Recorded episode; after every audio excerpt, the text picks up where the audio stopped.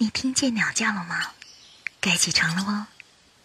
今天呢，我朗读一首小诗《早晨》，作者谭旭东，朗读陈荣老师。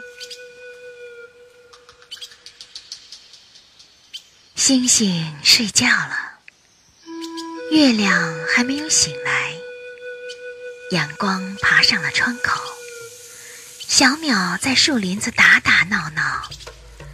夏天就这么样，很难用词语形容。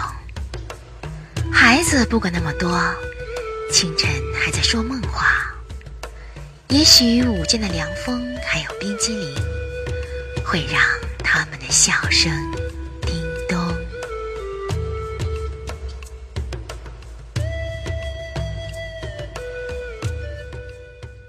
我们的微信公众号是“樱桃乐活英语”。等你来挑战哟！